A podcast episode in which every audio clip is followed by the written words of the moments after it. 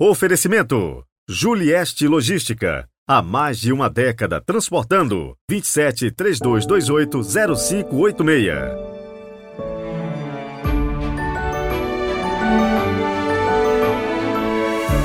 Olá, sejam muito bem-vindos ao sexto domingo da Páscoa, 14 de maio de 2023 é o dia do Senhor, dia em que a igreja se reúne como Assembleia do Cristo ressuscitado, e também dia de São Matias Apóstolo.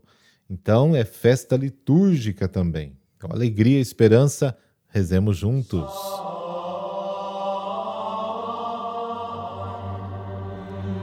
Pelo sinal da Santa Cruz, livrai-nos Deus, nosso Senhor, dos nossos inimigos.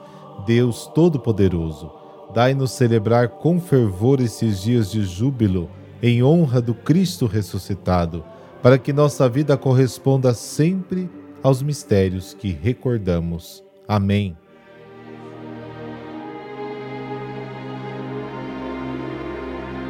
João capítulo 14, versículos de 15 a 21. O Senhor esteja convosco, Ele está no meio de nós. Proclamação do Evangelho de Jesus Cristo segundo João.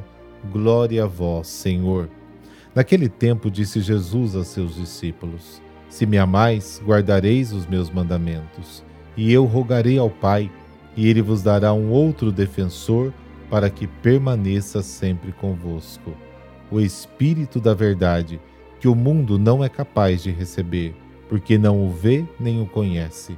Vós o conheceis porque ele permanece junto de vós, estará dentro de vós. Não vos deixarei órfãos, eu virei a vós. Pouco tempo ainda, e o mundo não mais me verá, mas vós me vereis, porque eu vivo e vós vivereis. Naquele dia sabereis que eu estou no meu Pai, e vós em mim e eu em vós. Quem acolheu os meus mandamentos e os observa, esse me ama. Ora, quem me ama será amado por meu Pai, e eu o amarei e me manifestarei a ele. Palavra da salvação. Glória a vós, Senhor.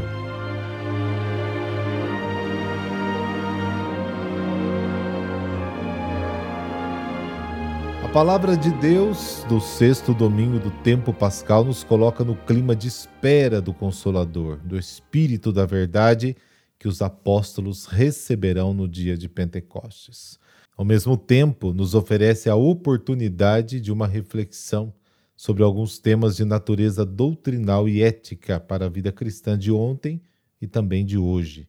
Temas que se podem resumir nas três virtudes teologais: a fé, a esperança e a caridade, mas também no empenho missionário com as suas implicações positivas naqueles que, no início da pregação do Evangelho, acolhem a palavra de Deus são de grande alcance, sobretudo por causa dos muitos milagres que aconteceram através dos apóstolos.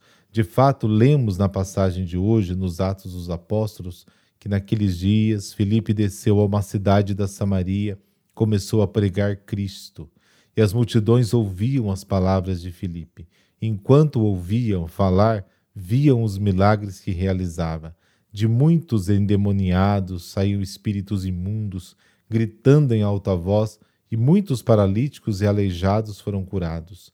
E houve grande alegria naquela cidade. Vale a pena, né? Conferir toda a liturgia de hoje. O pequeno trecho do Evangelho segundo João, que hoje lemos, nos centra na estreita relação entre o amor e a observância dos mandamentos de Deus. Evangelho que vincula também o discurso ao dom do Espírito, que é amor e verdade. Jesus disse aos seus discípulos: Se me amais, guardareis os meus mandamentos. Eu rogarei ao Pai, e ele vos dará outro conselheiro, o Paráclito, para ficar convosco para sempre, o Espírito da Verdade, que o mundo não pode receber, porque não o vê e não o conhece. O mundo, caro ouvinte, vive distraído, não consegue perceber o Espírito Santo agindo nas pessoas, agindo nos acontecimentos. Mas, como diz a palavra, você conhece, porque ele habita em você. Não vos deixarei órfãos, voltarei para vós. Mais um pouco, e o mundo não me verá mais, mas você me verá, porque eu vivo e você viverá. Quem acolhe os meus mandamentos e os observa, esse me ama. E quem me ama será amado por meu Pai, eu também o amarei e me revelarei a ele. Como é claro, Cristo não abandona sua igreja, não a deixa órfã no momento em que regressa à glória do céu, de onde desceu para a salvação do gênero humano, mas realiza no mistério da sua a nossa Páscoa. A proximidade de Cristo na vida de cada um de nós e de toda a comunidade cristã é facilmente percebida se o amor circular dentro e fora da igreja e por isso o amor se espalhar. O amor que exige escolhas precisas de vida, que consistem na observância dos mandamentos do amor a Deus e ao próximo. O evangelista João, que é o cantor do amor de Deus, recorda continuamente no seu evangelho esses temas que estão no centro de toda a revelação de Deus aos homens. A essência de tudo que é a fé cristã reside neste amor de Deus.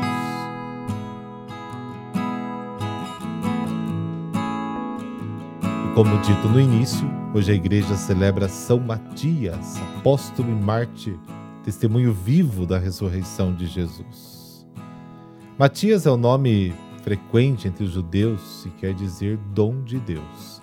É o apóstolo que recebeu o dom do grande privilégio né, de ser agregado aos doze, tomando o lugar vago deixado pela deserção de Judas Iscariotes.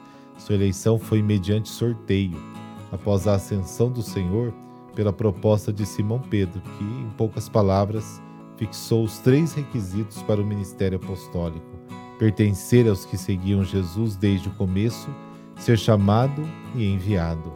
É necessário, pois, que destes homens que nos acompanharam durante todo o tempo em que o Senhor Jesus viveu no meio de nós, a começar pelo batismo de João até o dia em que nos foi arrebatado, haja um que se torne conosco testemunha de sua ressurreição. Essa foi uma das condições necessárias, ser testemunha ocular do ressuscitado. Matias esteve, portanto, constantemente próximo de Jesus desde o início até o fim da sua vida pública. Testemunha de Cristo e, mais precisamente, da sua ressurreição, pois a ressurreição do Salvador é a própria razão do ser do cristianismo, Matias, portanto, viveu com os onze o milagre da Páscoa e poderá com todo o direito anunciar Cristo ao mundo como espectador da vida e da obra de Cristo, desde o batismo de João. Também a segunda e a terceira condições, ser divinamente chamado e enviado, estão claramente expressas pela oração do colégio apostólico. Senhor, tu que conheces o coração de todos, mostra qual destes dois escolheste. A eleição de Matias por sorteio pode nos causar um pouco de espanto.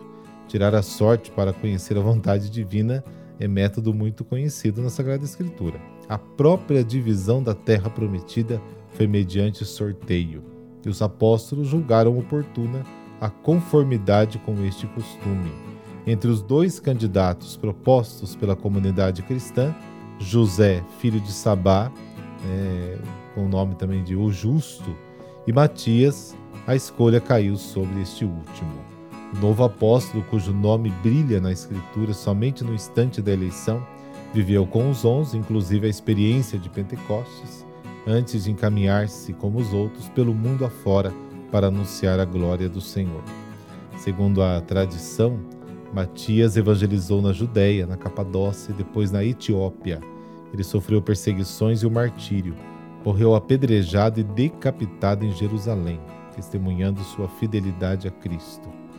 Nada se sabe das suas atividades apostólicas, nem se morreu mártir ou de morte natural, pois as narrações a seu respeito pertencem aos escritos apócrifos. A tradição da morte por decapitação com um machado se liga ao seu patrocínio especial aos açougueiros e carpinteiros. Normalmente é representado com um machado ou com uma alabarda, que são símbolos da força do cristianismo e do seu martírio. Há registro de que Santa Helena, mãe do imperador Constantino o Grande, mandou trasladar as relíquias de São Matias para Roma, onde uma parte está guardada na igreja de Santa Maria Maior. O restante dela se encontra na antiquíssima igreja de São Matias, em Treveres, na Alemanha, cidade que a tradição diz ter sido evangelizada por ele e que o tem como seu padroeiro. Sua festa é celebrada por muito tempo a 24 de fevereiro, para evitar o período quaresmal. Foi fixada pelo novo calendário no dia 14 de maio, data certamente mais próxima do dia da sua eleição. Ó glorioso apóstolo, vós sois uma luz em meio à multidão, um testemunho vivo da ressurreição de nosso Senhor. Mesmo sem tê-lo visto, queremos também ser sinais e anunciadores do ressuscitado. Nos ajuda, mesmo em meio às dificuldades, a evangelizar, levando a experiência do encontro pessoal com Jesus. Amém. Por intercessão do apóstolo São Matias, dessa bênção de Deus Todo-Poderoso, Pai, Filho, Espírito Santo. Amém. Excelente domingo para você. Fique na paz.